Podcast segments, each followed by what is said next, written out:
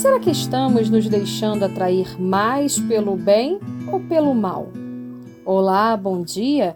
Que a paz de Jesus invada os nossos corações nesse instante. Aqui é Melissa dos Santos e começa mais um podcast Café com Espiritismo. Estamos em 2022. E como a nossa sensação de tempo está passando rápido, não é mesmo? Vivemos em uma era cercada pela tecnologia em que a informação nos chega em um piscar de olhos. Antes tínhamos que ir atrás da notícia do que acontecia no mundo. Se pegarmos referências de 100 anos apenas no passado, uma notícia levava dias para chegar. A comunicação era feita por cartas ainda. Tudo era moroso aos nossos olhos. Hoje a notícia nos chega sem que a gente nem peça. Ela vem pela TV, computador, tela do celular e ainda em painéis dentro de elevadores e transportes públicos. A comunicação é basicamente pelo WhatsApp. Carta é um conceito vintage, ultrapassado, embora eu particularmente acho que tenha todo um charme. Mas por que, que eu estou falando sobre tudo isso? Porque não raro somos bombardeados por informações. E essas informações podem ser boas ou mais, úteis ou inúteis. Elas podem nos ajudar ou atrapalhar. E isso afeta diretamente a maneira como vemos o mundo e o nosso jeito de ser. E é sobre isso que o nosso texto vai nos levar à reflexão hoje. O título é O Alimento Espiritual. Estamos na quinta parte do livro Pai Nosso de Meimei, pela psicografia de Chico Xavier. Meimei está nos explicando o significado da oração que Jesus nos ensinou.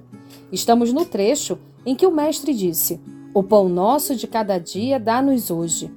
A mensagem de Meimei conta a história de um professor com os alunos dele. Mas vamos fazer um exercício de tentar nos identificar em outras vivências do dia a dia. Meimei diz assim: o professor lutava na escola com um grande problema. Os alunos começaram a ler muitas histórias de homens maus, de roubos e de crimes e passaram a viver em plena insubordinação. Queriam imitar aventureiros e malfeitores e, em razão disso, na escola e em casa apresentavam péssimo comportamento. Alguns pronunciavam palavrões julgando-se bem educados e outros se entregavam a brinquedos de mau gosto, acreditando que assim mostravam superioridade e inteligência. Esqueciam-se dos bons livros, zombavam dos bons conselhos.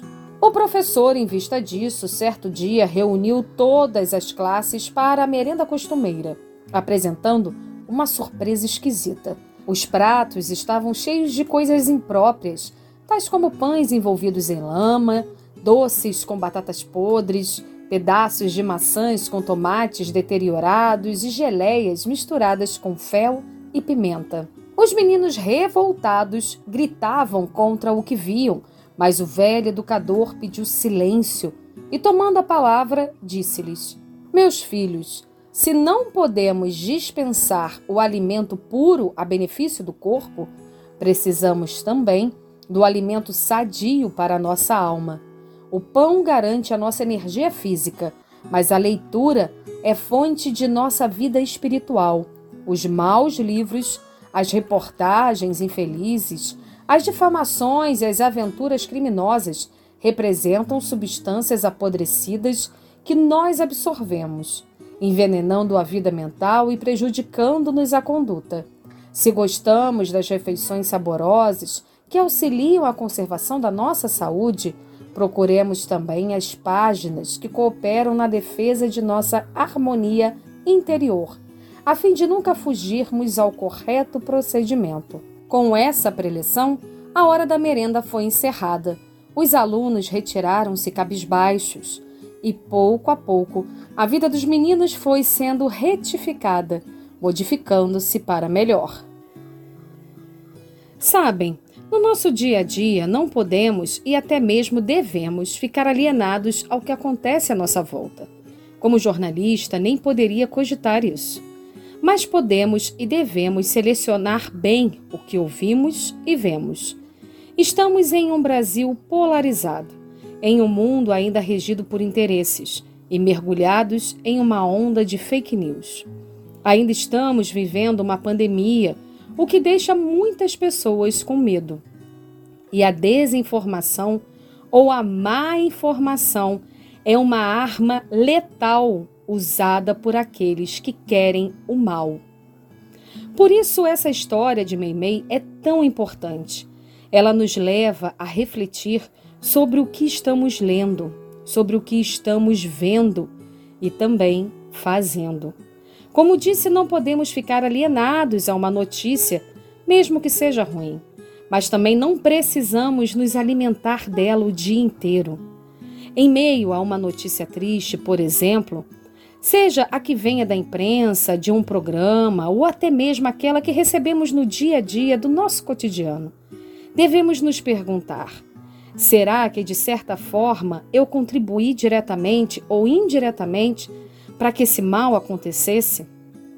E depois, uma vez respondido e refletido esse questionamento, com bastante sinceridade, deveríamos nos perguntar: como eu posso fazer para tentar melhorar, suavizar essa situação, talvez ajudar as pessoas envolvidas. O professor da história de Meimei usou alimentos como exemplo.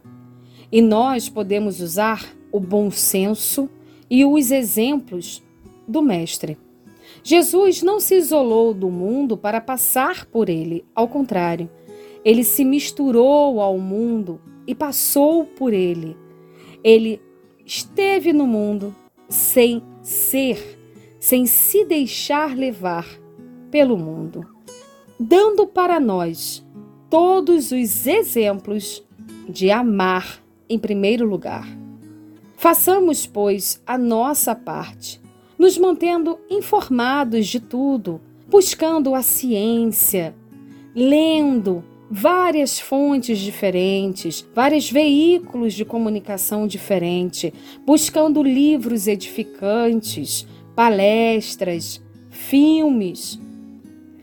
Lembrando sempre que notícias boas, ações inspiradoras e responsáveis também merecem e muito serem curtidas, compartilhadas e assistidas.